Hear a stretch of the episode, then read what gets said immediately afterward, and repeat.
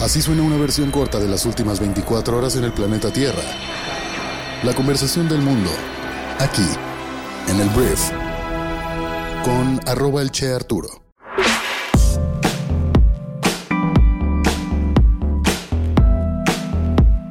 Muy buenos días, bienvenidas, bienvenidos a esto que es el brief para este jueves 14 de septiembre. En este podcast vas a informarte con un resumen de las noticias que debes conocer el día de hoy para ser una persona bien informada. Yo soy Arturo Salazar, tu anfitrión y cofundador de Briefy, nuestro MBA de bolsillo que ayuda a miles de directivos y empresarios en todo el mundo a mejorar sus habilidades de negocios invirtiendo 15 minutos al día. Muchísimas gracias por estar aquí y vamos a comenzar con esto que es el brief. Arranquemos hablando de México y vamos a hablar puntualmente del señor Cuauhtémoc Blanco. Cuauhtémoc Blanco fue un futbolista legendario de nuestro país y después decidió ser político. Actualmente es el gobernador de Morelos. Francamente ha tenido muchísimas acusaciones de todo tipo. Y ayer Cuauhtémoc se destapó como aspirante a la candidatura del Movimiento de Regeneración Nacional, o sea Morena, al gobierno de la Ciudad de México. Cuauhtémoc pues ha barajado la posibilidad de pedir licencia en su estado en los próximos días para poder contender en la interna del partido, en la que también están interesados el ex secretario de Seguridad de la capital Omar García Harfuch y la alcaldesa de Ixtapalapa Clara Brugada. Esto por Morena. Ayer hablábamos de que Ricardo Monreal, el senador, había manifestado su interés por esa nominación, pero ya no, ya desistió esta semana después del destape de García Harfuch el pasado fin de semana. Entonces, hablando de Cuauhtémoc, cuando lo consultaron sobre sus posibilidades reales de ganar la candidatura, él dijo esto es como el fútbol y que gane el mejor. Vamos a hablar de la señora Emma Coronel, que a partir de este miércoles es una mujer libre. La esposa del narcotraficante Joaquín El Chapo Guzmán ha cumplido este 13 de septiembre la mayor parte de la condena que recibió por los delitos de tráfico de drogas y lavado de dinero. El Chapo está en una cadena perpetua en una prisión de máxima seguridad en el estado de Colorado y donde solo tiene una hora fuera de su celda, pero Coronel en cambio pues ya abandonó una cárcel de mínima seguridad del sur de Los Ángeles, donde preparó su vuelta a la sociedad desde hace semanas. Estuvo en prisión dos años y medio de los tres a los que fue sentenciada y desde el día de ayer estará ya en libertad condicional. Vamos a hablar del Senado de la República, porque te imaginas trabajar más de 8 horas parado sin descanso. Hay mucha gente que no se sienta en 8 horas al día. El día de ayer, la senadora Patricia Mercado presentó la ley Silla. Se trata de una reforma a la Ley Federal del Trabajo que propone que las empresas estarán obligadas a proveer asientos a sus trabajadores para su descanso, prohibir que obliguen a trabajadores a estar de pie en la totalidad de la jornada laboral. Los reglamentos internos de los centros de trabajo deberán regular el derecho a usar asientos en la jornada laboral y en caso de incumplimiento propone multas de 25 a 250 mil superpesos mexicanos. En caso de reincidencia, pues podrá ordenarse la suspensión temporal de actividades.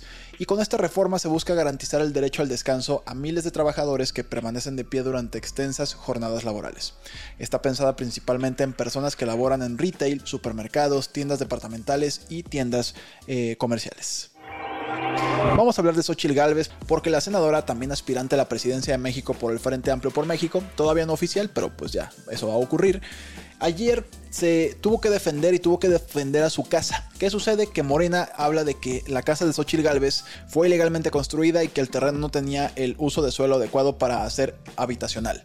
El tema empezó a crecer, se le empezó a exigir mucho acerca de qué onda con tu casa, qué onda con tu casa, hasta que Morena, el partido, sacó un comunicado en el que se pedía demoler la casa de Xochitl Galvez, tal cual demolerla, tumbarla. Entonces Xochitl salió ayer a retar a Morena y les dijo, los reto a que destruyan su casa.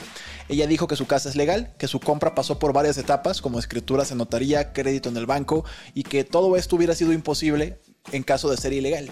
Con lo que la verdad tiene un punto. Y lo interesante de su respuesta es sobre todo que normalmente lo que ha hecho Andrés Manuel López Obrador y pues muchos de sus partidarios es aventar el madrazo y ahí dejarlo, ¿sabes? O sea, ahí queda y normalmente del lado de la oposición no hay una respuesta como tan fuerte. Y aquí pues Xochitl dice, los reto a todos ustedes a que vengan a destruir mi casa. Los reto a ver qué hacen. Y aquí lo que sucede es que el silencio queda del otro lado.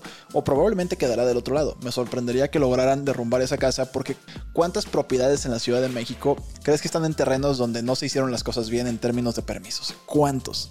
Yo creo que muchísimos. Entonces, bueno, yo creo que esto aquí va a quedar. Xochitl creo que respondió bien. Hablando de la Cámara de Diputados, se puso bastante extraña la situación por ahí. Tal vez ya viste todos los memes que ayer no alcancé a cubrir. Pero Jaime Maussan, que es un hombre que históricamente habla de aliens y que afirma que los aliens existen, ayer presentó los cuerpos íntegros disecados de presuntos extraterrestres con más de mil años de antigüedad hallados en Cusco, Perú. La UNAM, la Universidad Nacional Autónoma de México, afirma que realizó los análisis de carbono 14 y al parecer tienen más de mil años de antigüedad estas figuras, estos aliens.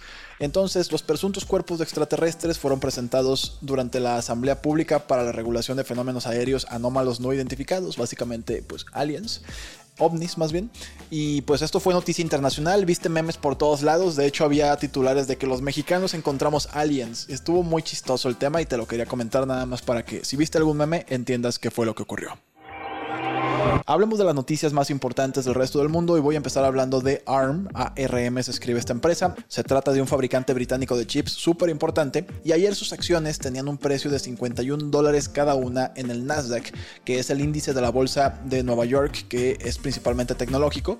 Este precio de 51 dólares valoró la empresa en más de 54 mil millones de dólares. Y esta es la primera oferta pública de la empresa desde que su propietario SoftBank Group, un conglomerado tecnológico japonés, la hizo privada hace 7 años.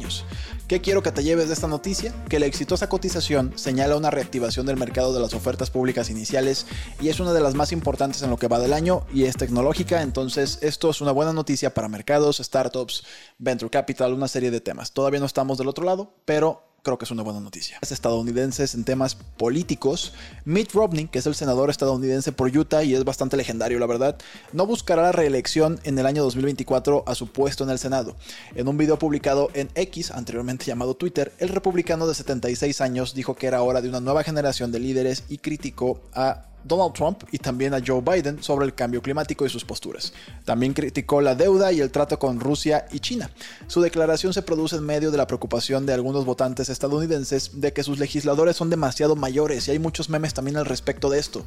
De hecho hicieron un meme en el que se veía a uno de los aliens de Jaime Maussan, que la verdad se parecen a la abuelita de Bob Esponja, y el texto dice, así se ven todos los senadores o el 80% de los políticos de Estados Unidos. Y tienen un punto, la verdad. O sea, Joe Biden más de 80 años, Donaldo también tiene más de 80 años. Están súper grandes los políticos en Estados Unidos y bueno, me da gusto que Mitt Romney, que te digo es un senador muy, muy legendario de muchos años, pues ya deje a alguien más tomar su puesto. Que seguramente, si él tiene 76, seguramente el que viene tendrá 60, ¿sabes? Tampoco es como que creo yo tendremos una renovación de 20 añeros, 30 añeros en la política estadounidense. Hablando de los gringos, tengo que hablar de su tasa de inflación anual, que se trata del aumento de los precios por ese país. Ayer se dio a conocer el índice o el número, el porcentaje, que pasó de un 3.2% en julio al 3.7% en agosto, ligeramente por encima de lo esperado.